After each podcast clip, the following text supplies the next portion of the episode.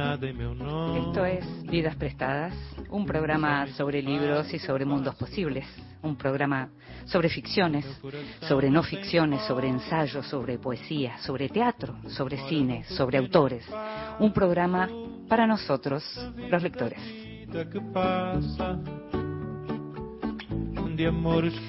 Y a nosotros los lectores nos gusta leer en cualquier condición, en cualquier lugar, solos o acompañados. Y nos gusta también que nos lean en voz alta. Y esta vez le pedimos a un gran lector, a un gran escritor, a Pedro Mairal, que nos leyera un poema.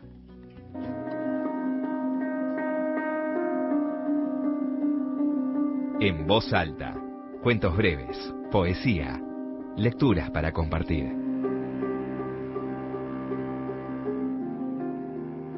Unas macetas de amarillo. No tengo para ver solo los ojos. Para ver tengo al lado como un ángel que me dice despacio esto o lo otro, aquí o allí, encima o más abajo. Siempre soy el que ve lo que ya ha visto, lo que ha tocado ya, lo que conoce.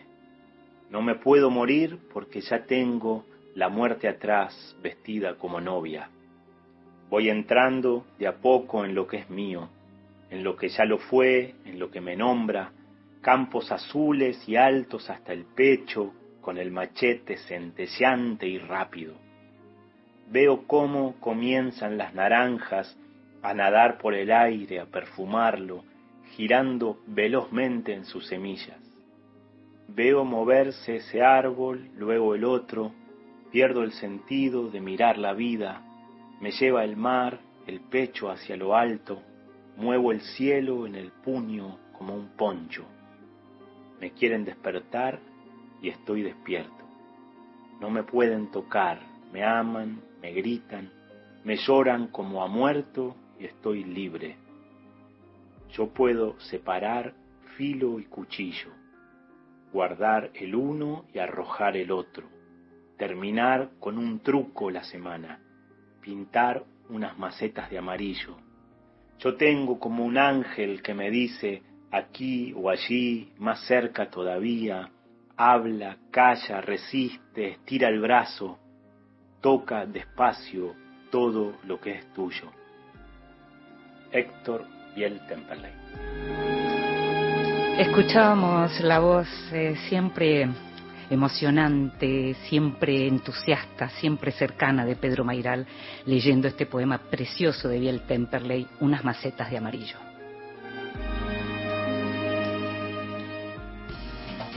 Estás escuchando Vidas Prestadas con Inde Pomeráñez.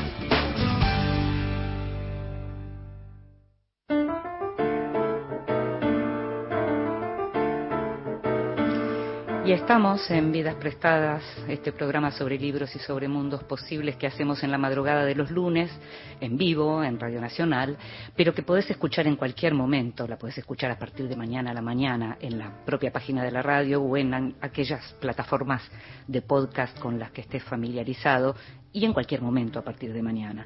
Estos programas que están llegando a su fin, porque está llegando a su fin este año, este año tan atípico, este año que nos agarró a todos tan a contramano y que nos hizo aprender nuevas cosas de nosotros y de los otros. Y esta semana estuvimos tuvimos la posibilidad de entrevistar a Guillermo Sacumano, él estaba en Villa Gesell, sabés que tal vez sabés que Guillermo vive un poco en Buenos Aires, un poco en Villa Gesell. Guillermo nació en Mataderos en el año 1948 y es uno de esos escritores que trabaja en, diversos escenarios, digamos. Su, su, trabajo con la palabra comprende diversos escenarios como la publicidad, la historieta, el periodismo cultural, la narrativa y el ensayo. Hace muchos años, prácticamente, supongo que desde el comienzo, es además colaborador habitual del diario Página 12. Es autor, entre otros libros, de El buen dolor, de la trilogía sobre la violencia compuesta por la lengua del malón, El amor argentino y 77.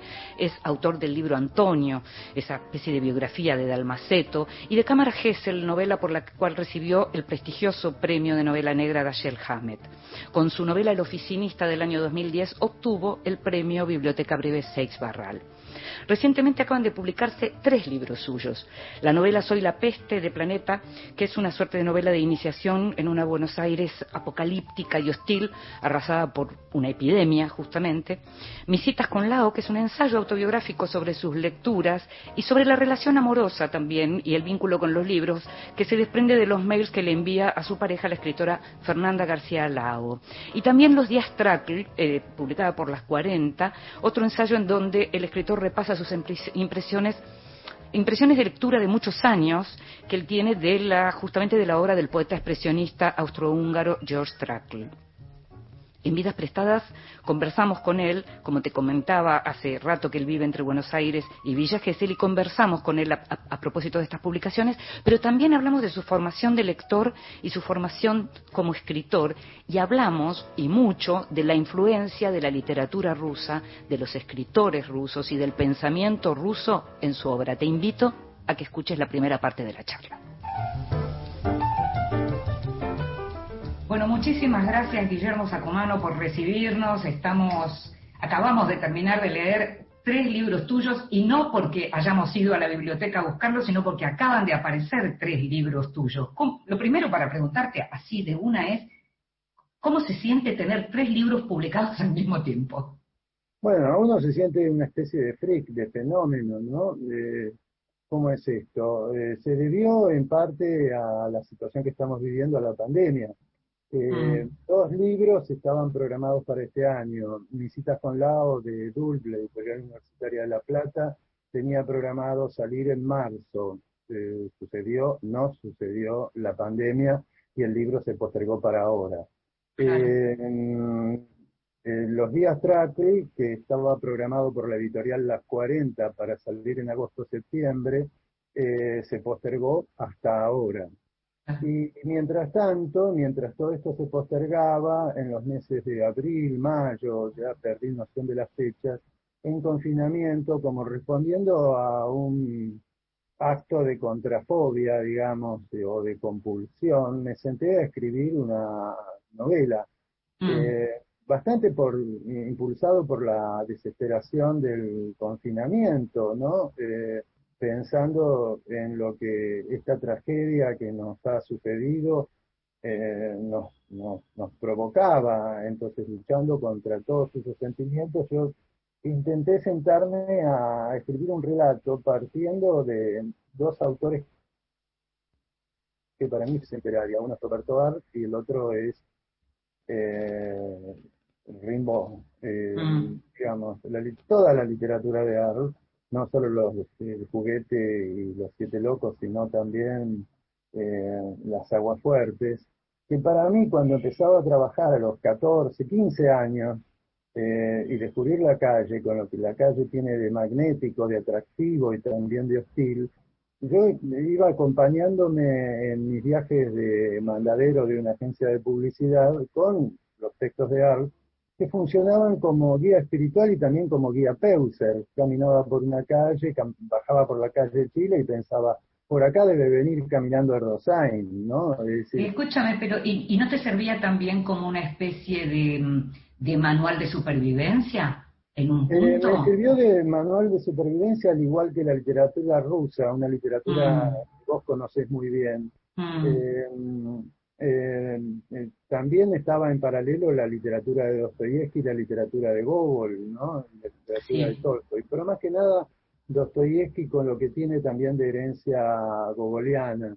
Es mm. descubrir la calle, como yo descubría la perspectiva Nevsky en, en Buenos Aires. Eh, eh, ¿Por qué? Porque siempre... Estamos hablando de la calle, de la calle más importante de San Petersburgo. Sí, porque, ¿qué pasa? Es decir, cuando yo empezaba a leer Crimen y Castigo y descubrí la perspectiva Nevsky, me voló la cabeza, digo, algún día quiero caminar por ese, por esta, por la Nevsky Prospect, eh, no sé cómo se pronuncia. Eh, entonces yo era Raskolnikov, del mismo modo que yo era Erdosain y del mismo modo que yo era Silvio Astier en Buenos Aires. Mm. Son literaturas muy próximas a mí y especialmente creo que a toda iniciación literaria una vez que vos entras en ella, no podés salir y moldea tu visión del mundo, moldea tu perspectiva de, de los hechos y de la historia que te atraviesa y que vos estás atravesando. Ahora, estabas encerrado, confinado, necesitando escribir y tenés un protagonista y surge un relato en donde aparece un protagonista que efectivamente Soy la peste es una novela de iniciación, es una perversa novela de iniciación también, es un personaje en medio de la peste, es la peste pero está en medio de la peste y es un personaje que en algún momento, por ejemplo en la página 98, llega a decir, lo mío había sido un ajuste, en todo caso la víctima había sido siempre yo. ¿Cómo nace este personaje, Guillermo? Este personaje nace de esta lectura, sino también de mi experiencia de pibe al salir a trabajar para hacerle de soporte a mi familia, digamos. Mi padre mm. era militante socialista, perseguido, eh, radiado, eh, padeció persecución durante el peronismo y también después del peronismo porque se opuso a los designios de la, de la revolución fusiladora. Mm. Entonces, eh, yo me crié en un hogar perseguido, lo digo sin mandarme la parte, pero me acuerdo que cuando era pibe tenía que quemar panfletos porque eh, podía caer la cana en cualquier momento y con mi abuela quemábamos panfletos en el, jardín de casa o en el gallinero. Mm. Y también por otro lado porque en mi casa se guardaban armas, yo tenía prohibido subirme al ropero porque ahí podía haber fierro. Mm. Entonces, em, de algún modo, esta experiencia de iniciación eh, unida eh, a la gran biblioteca que tenía mi padre, una biblioteca de extracción socialista y proletaria, donde convivían el capital de Juan B. Justo, en la versión de Juan B. Justo, con los ensayos de Kropotkin y Bakunin. Mm. Eh, y al mismo tiempo yo tenía acceso irrestricto a esta biblioteca, donde convivían tanto eh, Emile Solá con eh, la literatura rusa, con Balzac, con Stendhal. Eh, entonces, por un lado, nosotros vivíamos en, una casa donde la única exuberancia estaba en el jardín, eh, donde proliferaban flores y rosas y malbones y jazmines y calas y dalias, y por otro lado toda esta literatura, todo al mismo tiempo, mientras yo salía a trabajar en la calle. Entonces mm. todo esto creo que confluye y me arma y crea en mí como una filosofía que reivindica en cierta forma el resentimiento como motor de cambio. Hace un tiempo yo leí, eh, hace unos años, descubrí un escritor italiano, Ferdinando Camón, muy próximo a Pasolini, que dice, yo escribo por venganza. ¿Por qué? Porque cuando en su pequeña aldea en Italia, en el Piamonte, eh, la mayoría de los habitantes eran analfabetos. Y cuando alguno recibía una carta no la sabía leer, y entonces acudía al cura, y el cura le explicaba el sentido de esa carta, que por lo general era una carta trágica, porque era un llamado a las armas, era una convocatoria a participar en la guerra, o eh, una sanción eh, de impuestos. Entonces, Camón plantea la literatura precisamente como un acto eh, que él llama de resentimiento, pero que es también de justicia. Y yo creo que la literatura que a mí me formó tiene que ver con esto, porque si yo pienso en Roberto Al o pienso en Dostoyevsky, digamos, mm, yo estoy muy formateado por la literatura rusa, no sé si se notará o no. En lo que se nota y además tus libros como lector, eso también, digamos, lo, lo expresan muy claramente, claro. Y me parece que sigue siendo esta la literatura rusa. Estoy hablando de la literatura rusa del siglo XIX, ¿no? Sí, literatura rusa en donde aparece la, oscuridad y la reflexión, digamos, de los temas existenciales sobre los que todavía hoy reflexionamos, porque por algo siguen siendo, digamos, clásicos y siguen siendo lecturas a las que uno recurre, ¿no? Es que eh, eh, tal vez yo no soy un buen lector de mi literatura contemporánea, digamos, de mis mm. contemporáneos inmediatos. Y creo que con el correr de los años uno vuelve a las lecturas de, los orígenes. Eh, de formación, claro. más allá de que yo haya cursado una gran parte de la carrera de letras, socio, psico, etcétera, etcétera, etcétera, pero hay una matriz a la cual uno se vuelve, ¿no? Eh, Interesa eso que me estás diciendo de que cursaste eh, la carrera. Me gustaría que me cuentes un poco qué fue eso, qué materias cursaste, qué era estudiar literatura para vos, que venías de esa biblioteca y que terminaste dedicándote a la escritura. Mira, eh, tal vez lo que me dio la carrera, lo que yo reivindico de la carrera es el conocimiento de algunos profesores, uno en especial del cual eh, creo que soy amigo, que es Noé Gitrick. Eh, mm, aprendí a leer de otra manera. Me acuerdo cuando cursé una literatura, yo estuve en dos o tres momentos de la carrera de letras. En el principio bajo una dictadura militar, que era la época de Onganía Livingston Lanusse, eh, que era una carrera muy formal, muy conservadora, muy clerical. Después me toca eh, la Universidad eh, de la Primavera Camporista, donde ahí se plantea una subversión de estos valores como conservadores, con alguna gente como Eduardo Romano, Jorge Rivera, el Toto Smuffler, se intentó eh, abrir la concepción. Claro, había, ahí como una mirada también sobre los fenómenos populares de la literatura y los medios, ¿no? Exactamente. Ahí lo que se plantea es el rescate de la literatura popular. Claro. Reincorporemos, eh, reincorporemos, incorporemos también el folletín, incorporemos también la historieta, incorporemos esos géneros considerados como marginales y apartados de los circuitos tradicionales de, prestigio. Eh, esto duró muy poco, más o menos en esa época también. Eh, yo estaba por publicar en mi primer libro de cuentos en la editorial Siglo XXI. Eh, mm. Me aprueban el primer libro de cuentos, no me acuerdo si fue el Toto o Alberto Díaz, que estaba en esa época ahí de editor, y pocos días después me llaman y me dicen, venía a buscarte original porque se viene la noche. Y fui a buscar el original y dos días después cayeron las 3A y cerraron el siglo XXI. Eh, y después, a partir de ahí, cuando intento seguir la carrera, yo ya estaba publicando historietas, estaba escribiendo mucho eh, como guionista de historietas. Eh, eh, me toca la otra universidad, la que viene de Otalarano, y ahí dejo la carrera, no vuelvo a la carrera. Era como, como mucho, mucho movimiento, ¿no? Era como, fueron tres mm. periodos muy claves, es decir, como de oscuridad, apertura y otra vez la sombra. Eh, entonces, yo llego eh, sobre el final, bueno, no, tanto era el 79, no era tanto, llego promediando la dictadura. o sea, parte de lo que vos estás contando eh, algunas cosas las, llegué a vivir y, llegué a vivir el regreso de los G-Trick, por decirlo así. O sea, claro, pero esa época es una época, si se quiere, afortunada. Muy, muy, Una época de, de, apertura total y, me parece fantástico en ese sentido porque lo que se abre es una discusión que estaba, ah. estaba cercenada, estaba bloqueada. Sí, claro, eh, claro. Así que, o sea que yo desconocía este contacto tuyo, digamos, porque yo sabía de tu trabajo con la publicidad y como nada, como publicás literatura desde hace muchos años, en realidad no, no, no recordaba, no sé si lo supe alguna vez, que tenías este vínculo como de formación, como lector profesional, digamos, ¿no? Eh, mira, yo no sé si soy un lector vocacional, yo creo que soy un lector voraz e indisciplinado. Para mí literatura mm. es todo. Eh, a ver, literatura es cuando entro en una casa, si voy al baño, me interesa hurgar en los vademecums medicinales que uno puede encontrar en el botiquín. Todo me interesa. Eh, me interesa leer el diario, me interesa leer una revista femenina, me interesa mirar una revista deportiva, aunque no soy un deportista. Vivir y leer.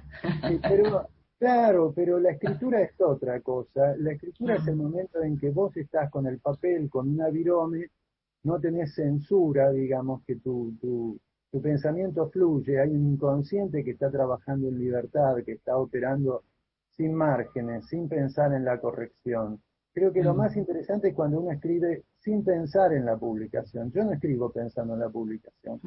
Lo hago cuando estoy escribiendo guiones de historietas, género que todavía que mm. todavía que todavía incursiono y con mucho gusto y orgulloso de estar escribiendo guiones para Cacho Mandrafina que hemos publicado en Fierro, publicamos yo publico en Italia desde hace muchísimos años. Sí, sí. Entonces, eh, esta actitud despreciada con la escritura hace que también sea un lector despreciado. Y Mm. creo haber contado también con algunos maestros de lectura. Es decir, si Noé fue uno, fue Sí. porque eh, me acuerdo que él daba literatura iberoamericana y la tenía de adjunta Lutmer. Eh, y hay una anécdota muy graciosa. Él explicaba Cien años de soledad desde Gastón Bachelard, la espacialización del texto, planteaba él. Y cuando viene el momento de dar examen, voy a dar examen con Santiago González, un pibe que era eh, traductor también, periodista y traductor, y le dijimos que íbamos a la mesa a probar que Borges era peronista. Esto en la universidad era el setenta y pico. Y Noé sonrió con mucha picardía y dijo, bueno, si lo pueden probar. Me acuerdo que los dos cuentos que habíamos elegido, Anusbar Orbitertius y El Sur, ¿no? Donde Juan Dalman elige el cuchillo y elige salir de esa madrugada a la muerte. ¿no? Ah, Esta, esta elección de la violencia que, que Borges eh, le hace eh, transferible a su personaje, eh, probaba que Borges era partidario de la violencia. Digamos, eh, haber tenido un profesor de literatura semejante, ¿no? sí, sí. te habilita a vos una libertad. Una cabeza abierta, por supuesto. Es por impensable. supuesto. Por Eh, supuesto. ¿Esto con qué tiene que ver? Que después también me tocó conocer eh, en esos años a Héctor Oester, que era el guionista del Eternauta, con quien trabajamos juntos Mm, eh, en una editorial, en editorial Columba, donde él escribía una serie, yo escribía otras. Y después le hicimos con Carlos Trillo el último reportaje en vida, a Oester, él- eh, muy poco tiempo antes de que Mm. lo desaparecieran, un poco antes de que... Justamente, justamente te quería preguntar por eso. Igual te voy a invitar a que escuchemos ahora un poquito de música y seguimos conversando porque te quería preguntar por el clima, por el clima eternauta que hay en Soy la Peste, pero me lo contestas enseguida.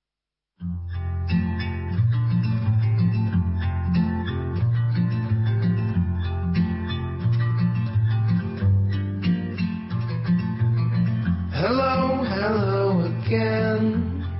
Just another old friend. Calling out, cause going south is out of the question. The bottle in the back seat, can anybody hear me? Heart is drumming, life keeps coming like one, two, three.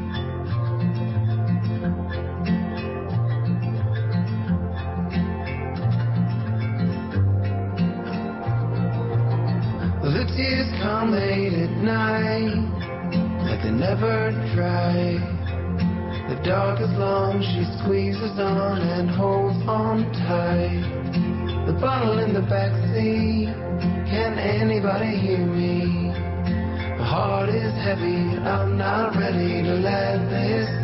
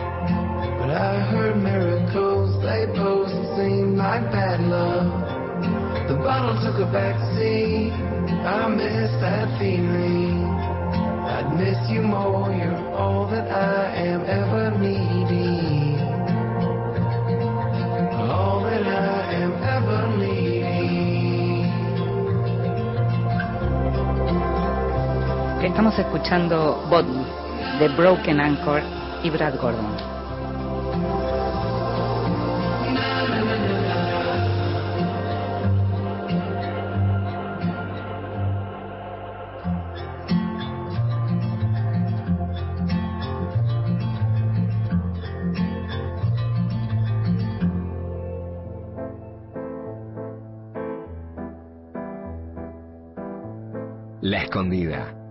De descubrir grandes autoras. Hoy te voy a hablar de Nela Larsen, que tuvo varios nombres, Nelly Larson, Nelly Larsen, Nella Larsen. También tuvo como nombre de casada Nella Larsen Ames. Ella nació como Nellie Walker en Chicago en 1891. Y vos sabés que a fines de la década del 20, de 1920, publicó dos novelas que podríamos llamar sofisticadas. Una se llamó Arenas Movedizas y la otra se llamó, la más famosa, se llamó Claroscuro, en inglés Passing.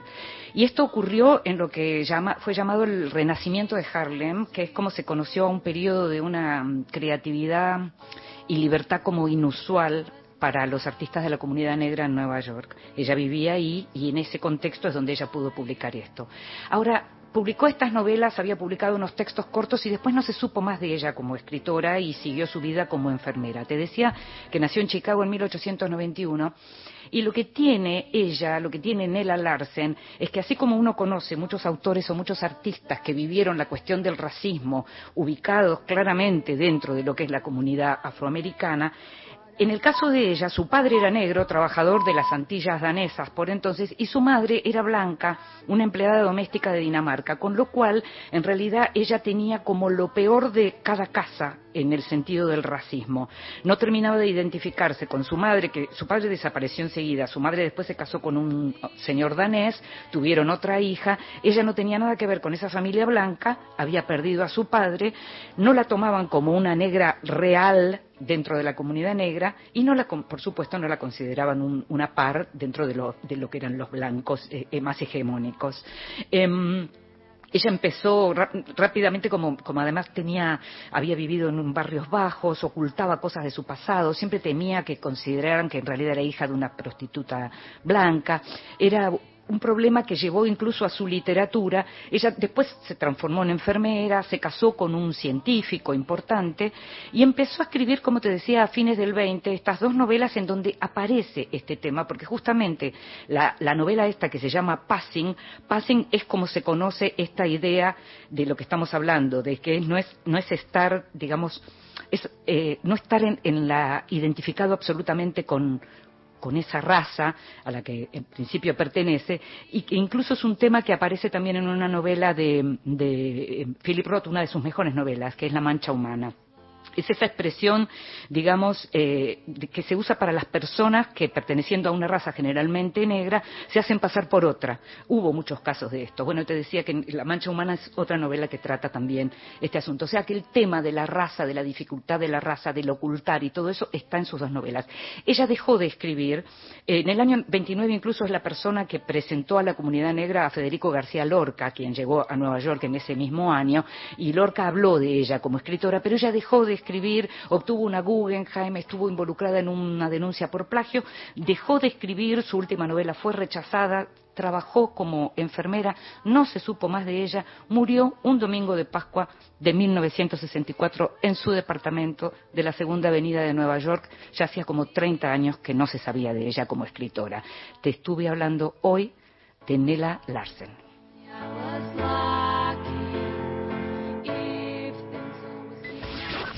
Próximo programa, Grabaciones Encontradas con Tom Lupo.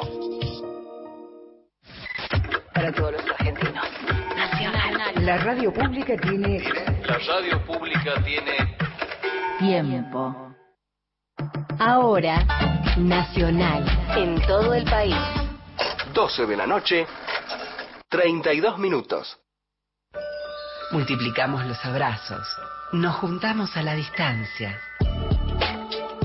Así es la radio. Así es la radio. Celebralo en Nacional. Con amplia cobertura desde todas las emisoras de Radio Nacional distribuidas a lo largo y a lo ancho del país. El Diario de Nacional, Claudio Orellano, Sonia Ferrari. De norte a sur, de este a oeste, Nacional y la 50. Lunes a viernes, desde las 2 de la madrugada. Y si vos sumás las FMs, somos más que 100. Por Nacional, la radio pública. Continuamos en Vidas Prestadas.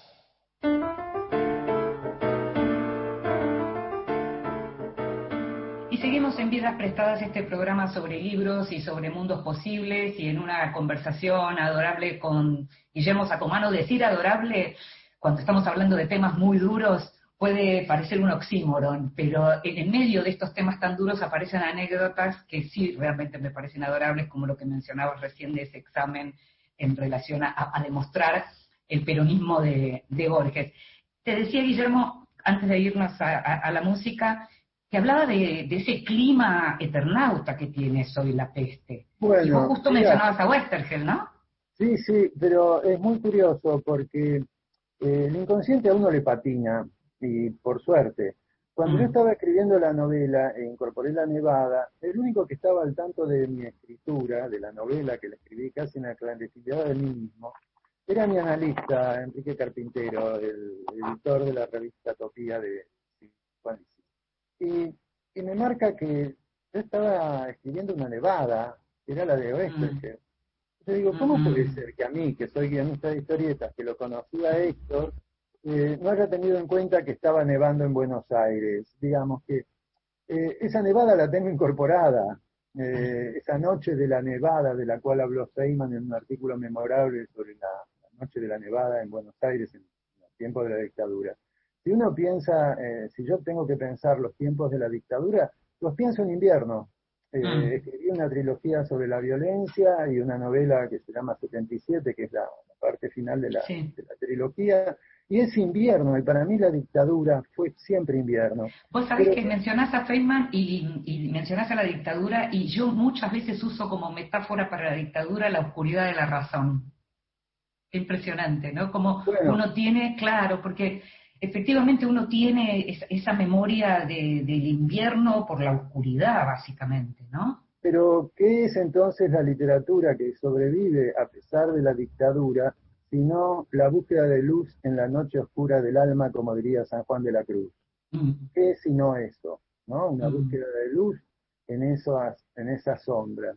Y Oestergel mm. nos enseñaba a nosotros en ese reportaje final, que circula por internet, está muy abierto, eh, lo que habla de literatura. Eh, Oestergel nos enseña a nosotros a leer a Conrad, a leer a Melville, a leer a London, a leer a Francis Bret eh, nos abre también un panorama de lecturas. Esto es lo que lo constituye también a Oestergel como pluma, como marca de estilo.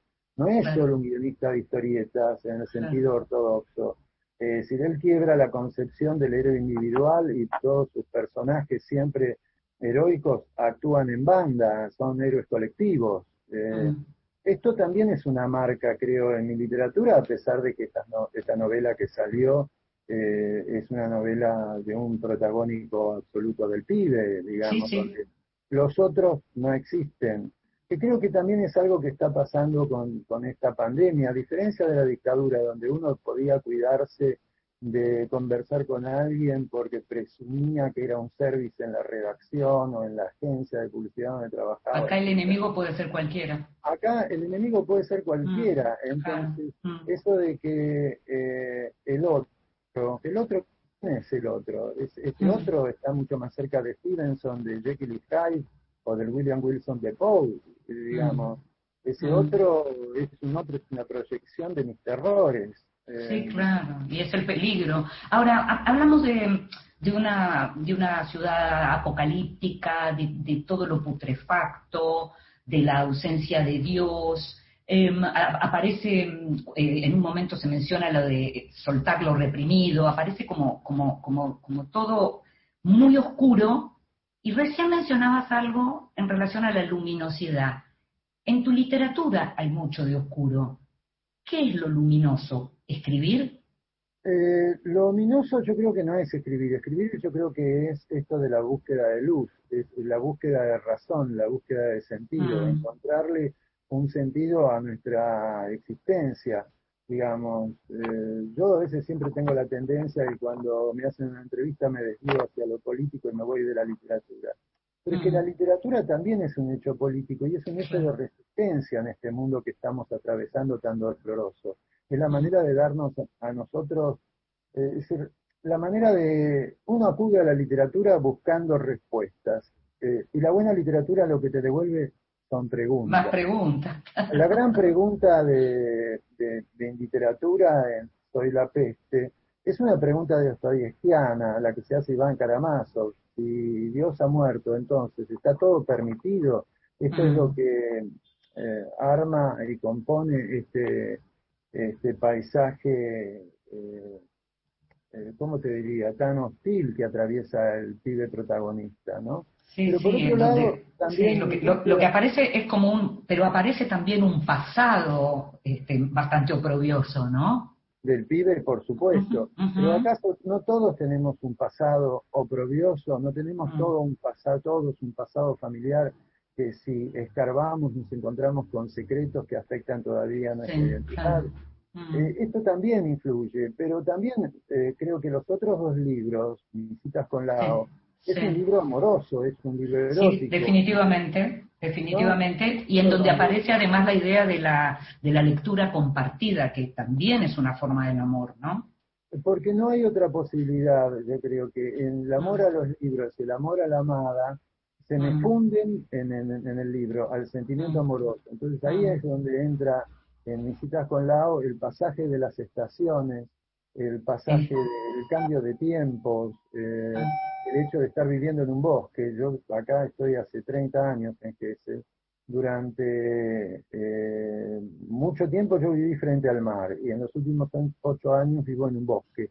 Y el bosque te cambia la perspectiva, te vuelve como mucho más introspectivo, te vuelve mucho más interior, te devuelve mucho más a vos mismo. Entonces, ahí es donde se producen las citas que no fueron inicialmente planeadas como libro, eh, Mm. sino que eran mails que yo le escribía a Fernanda García sí, Lago, sí, porque es, compañera. es- es como el sacomano lector y escritor de cartas, ¿no? Que aparece, sí, sí. Claro, que es un género que a mí me, me fascina. Bueno, a mí me fascinan todos los géneros. Yo soy, eh, eh, mi apertura es total. Y por otro lado, mientras estaba escribiendo mis citas con Lao o estos mails a Lao, estaba escribiendo también el libro de Tracker. Que se Sí, me el, planteó po- el poeta de la tristeza, para, para seguir dentro de la... Es un poeta trágico. Ujú. pero que también me pasó algo que tiene que ver con un fenómeno, si querés, Inde, que arranca con la lectura de los rusos.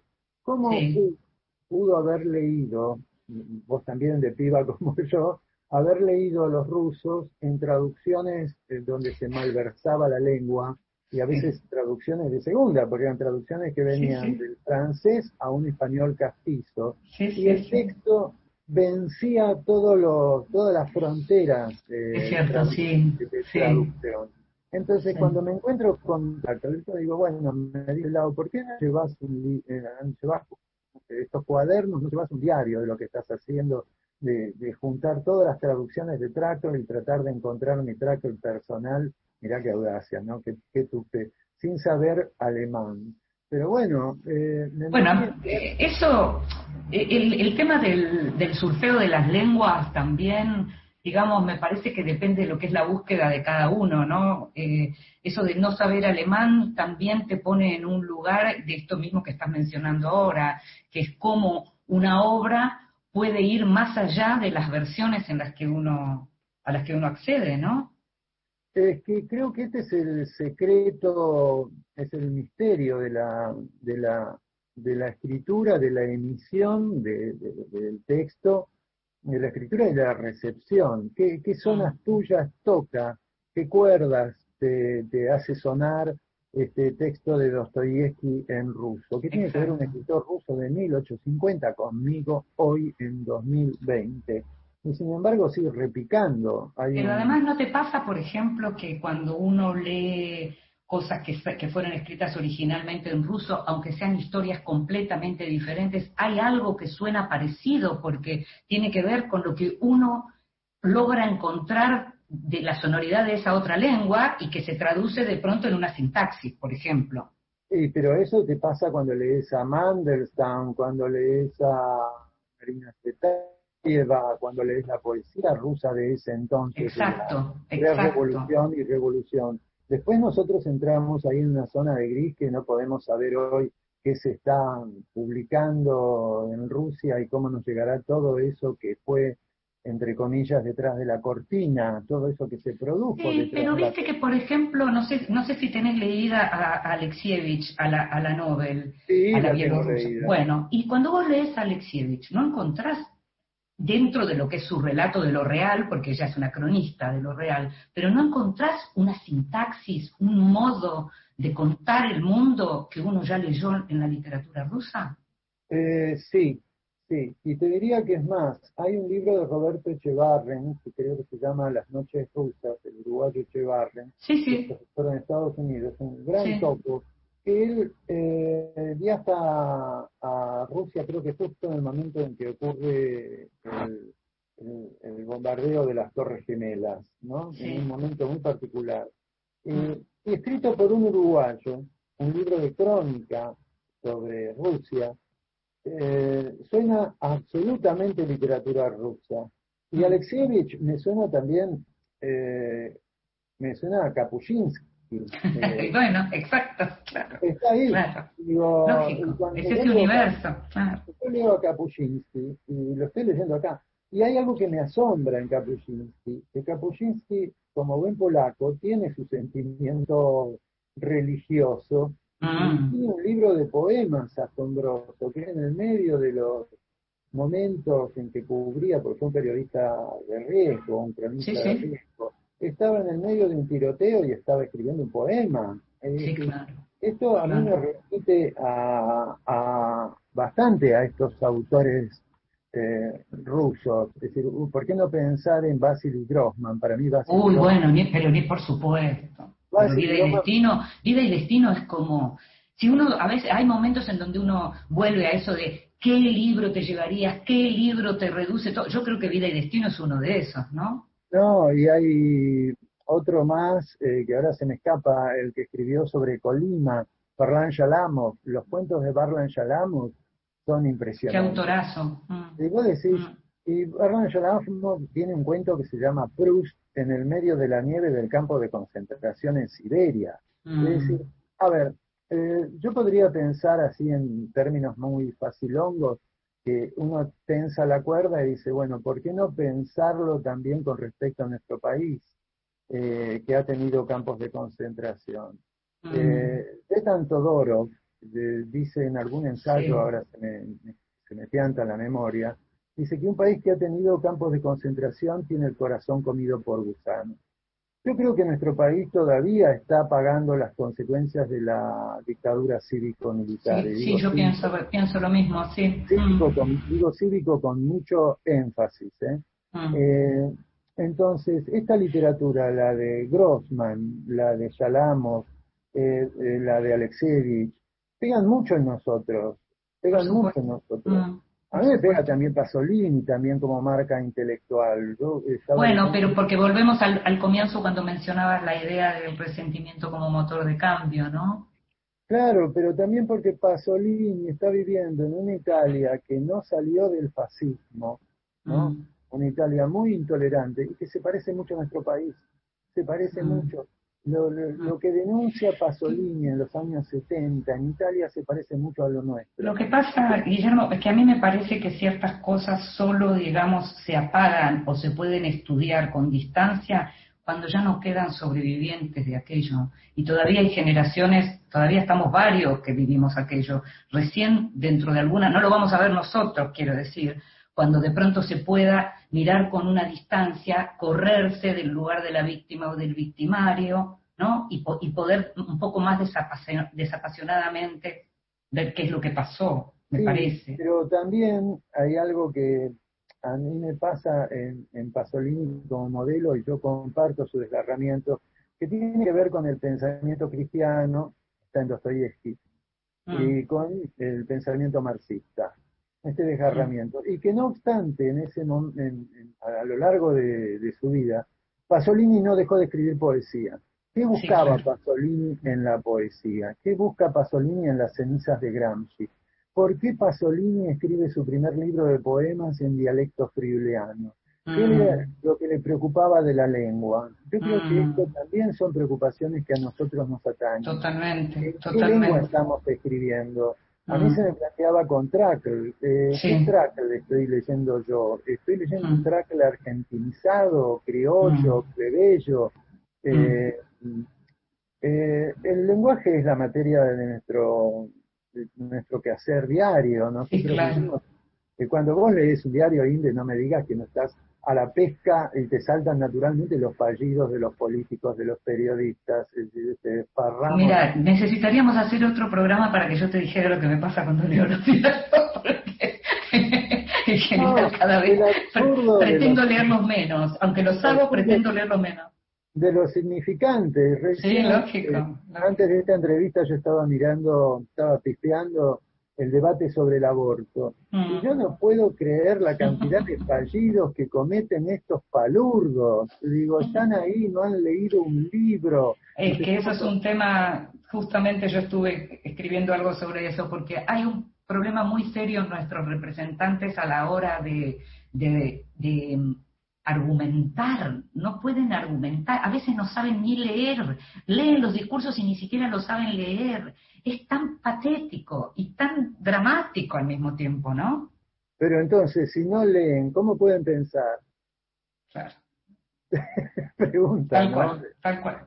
Pero volviendo- Escúchame, es- es- me estás dando, me das dando, me estás dando el pie justo porque tenemos que, que terminar eh, y yo seguiría preguntándote un montón de cosas, pero solo quiero preguntarte esto porque en mis citas con Lau aparece el tema del subrayado, que es un tema que a mí me interesa, el subrayado de los libros, y muy brevemente te pido que me digas qué es el subrayado de los libros para vos. El subrayado es aquel momento donde vos sentís que el libro te está hablando a vos, que está hablando de vos, que Claro. te encontró, te descubrió, eh, te está diciendo, es esto lo que vos sentís, lo que te pasa, o es esto para lo que nunca tuviste palabras. Eh, Mm, Creo que es esto el subrayado. Nosotros creo que, eh, más allá del libro este de las citas con Lao, eh, yo creo que nosotros, tanto vos como yo, como los que tenemos una relación estrecha con la escritura, somos la suma de nuestras citas. Es hermoso eso, sí. Coincido por completo. Es re linda esa frase, me gusta muchísimo. Bueno, me alegro. Me alegra, me alegra mucho en serio este final porque coincido muchísimo. Te agradezco tanto que hayas estado ahí, Guillermo, tan yo generoso con todo tu saber y, y- y con todas estas reflexiones. Muchísimas gracias y mucha yo suerte vos. con estos libros. ¿eh? Un beso grandote. Un beso para vos. Muchas gracias.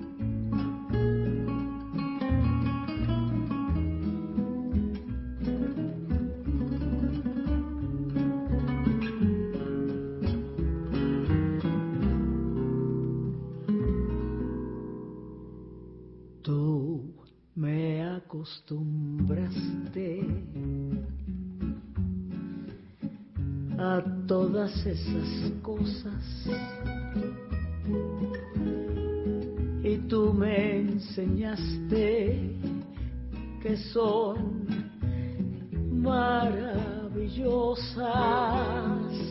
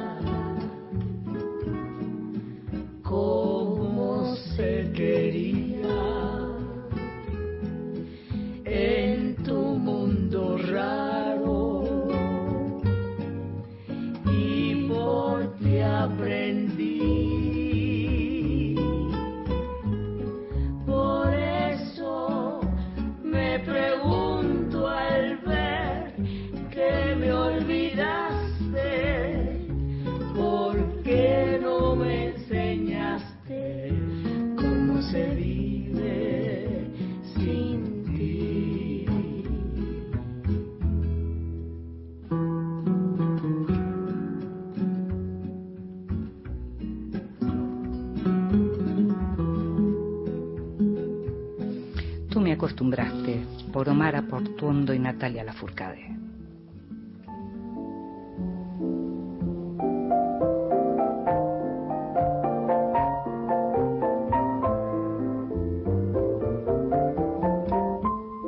Me Mesita de Luz. Grandes lectores nos cuentan qué están leyendo.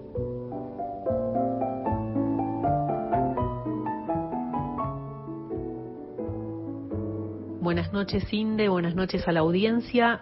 Mi nombre es Andrea Stefanoni. En este momento, en mi mesita de luz, tengo un libro llamado La Estepa Infinita de Esther Hausig, eh, de editorial Salamandra. Es un libro que me está gustando mucho porque me gustan mucho generalmente las historias familiares y más cuando son narradas por un niño, en este caso Esther, una niña de, de 10 años. Esther pertenece a una familia acomodada de Lituania que de repente es cargada en vagones de ganado y llevada a Siberia en las peores condiciones. La forma que tiene ella de narrar con tanta simpleza como tal vez lo ve un niño es conmovedora. De repente como, por ejemplo, cuenta cuando vivían en una vieja escuela totalmente vacía, donde todos dormían en el suelo, sin calefacción, eh, en el medio de Siberia. Esa sencillez lo hace realmente emocionante. Después tengo algunos libros de poesía siempre en la mesita de luz, porque es lo que más leo por las noches. En este momento estoy leyendo bastante a, a Benjamín Prado, Gloria Fuertes. Leo bastante eh, mezclado el tema de la poesía y a veces también leo desde el celular cosas que, que quizás no se tradujeron o que estoy buscando y, o que estoy descubriendo, pero eso es más desordenado el tema de la poesía. En novela es la estepa infinita lo que está en mi mesita de luz. Les mando un abrazo y muchas gracias.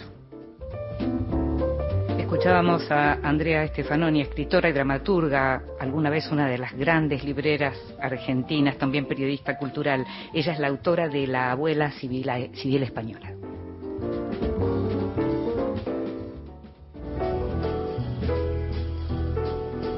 Libros que sí, títulos nuevos y no tan nuevos que son imperdibles. Bueno, tengo varios libros acá para recomendarte. Dos de ellos son clásicos que tienen muy buenas ediciones de Godot, que son dos libros de Virginia Woolf. Uno de ellos es el Cuentos Completos de Virginia Woolf, el otro es Tres Guineas, el clásico ensayo de Virginia tan reivindicado por, los por las feministas, uno de los grandes eh, ensayos en donde Virginia Woolf, esa autora de principio del siglo XX, habla de lo que era todavía en ese momento el lugar de las mujeres y, todo, la, y la deuda de la humanidad, digamos, con, con las mujeres. Las ediciones son preciosas, con nuevas traducciones, son libros que son hermosos como, como libros con las ilustraciones que tienen y demás. Como te decía, fueron publicados por Editorial Godot. Después hay un libro que quiero recomendarte que se llama La verdad increíble, que es una novela. Te recomendé en algún momento el libro del verano. La autora es Tove Jansson. Los libros están publicados por Compañía Naviera Ilimitada y traducidos en ambos casos, tanto el libro del verano como La verdad increíble, por Christian Kupchik. Están traducidos del sueco porque Tove Jansson justamente era una autora e ilustradora finlandesa de habla sueca, muy conocida en Europa, pero que nosotros estamos empezando a conocer ahora. Y que son libros que en donde tenés como algo de fábula, eh, en donde hay una cosa de muchísima reflexión, en donde tenés acción, pero tenés también unos diálogos maravillosos, y en donde en este caso aparece una vez más la idea esta de que la humanidad y la naturaleza son un todo, ¿no?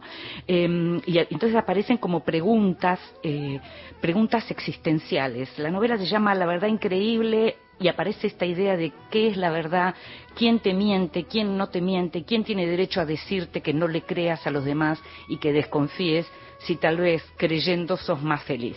La verdad increíble de Tove Jansson publicada por Compañía Naviera Ilimitada. Y el otro libro que tengo para recomendarte, si te interesa la política, si te interesa la política internacional, a lo mejor ya sabes que Barack Obama, antes de ser presidente de los Estados Unidos por dos periodos, antes de ser incluso senador, antes incluso de ser un conocido político, fue escritor. Y fue un conocido escritor porque su primer libro le fue realmente muy bien en su momento, Los sueños de mi padre. Este Obama que nació de una familia mixta, de madre blanca y padre negro, este Obama que creció además en Hawái, este Obama en donde el tema de las preguntas, ya que estamos con las preguntas existenciales, estuvieron siempre, y este Obama que tiene esa posibilidad, así que cuando uno lo ha escuchado en sus discursos ve que tiene una ese cóctel entre calmo y reflexivo, ¿no? Y que tiene en sus libros hay una conversación que entabla con el lector, en donde se mueve con absoluta libertad entre lo personal y lo político, lo anecdótico, lo filosófico. Pues bien, este Barack Obama, que hace tres años, junto con su mujer Michelle, hicieron un acuerdo con la editorial Random por se dice 65 millones de dólares por varios libros, no para de vender libros y ahora acaba de publicar este Una Tierra Prometida, que es la primera parte de estas memorias, en donde también uno se empieza a encontrar con montones de cosas que tienen que ver con personajes que uno conoce, como por ejemplo lo que fue el presidente francés eh, Nicolás Sarkozy, a quien describe como un personaje de una pintura de Toulouse-Lautrec, por ejemplo, o aparecen cosas con Angela Merkel o con Vladimir Putin, y en el medio va hablando de cómo fue ser presidente de los Estados Unidos, para él, que es como quien te digo, alguien que ya venía de otro lado, un hombre que sabe escribir, un hombre que sabe hablar, un hombre al que muchos estadounidenses extrañaron durante muchos años, durante estos cuatro años que estuvo o que todavía está en el gobierno Donald Trump. El libro se llama Una Tierra Prometida y te aseguro que para leer sobre política el libro está realmente muy bien.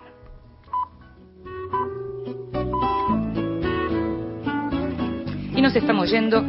En la operación técnica estuvo, como bien estando siempre, Víctor Pugliese. En la producción, consiguiendo todo y mucho más, Gustavo Kogan. Me llamo Inde Pomerania. Nos quedan poquitos programas este año, pero nos estamos escuchando. Chao. Não tenho nada meu nome, somente fato que faço. Meu coração não tem.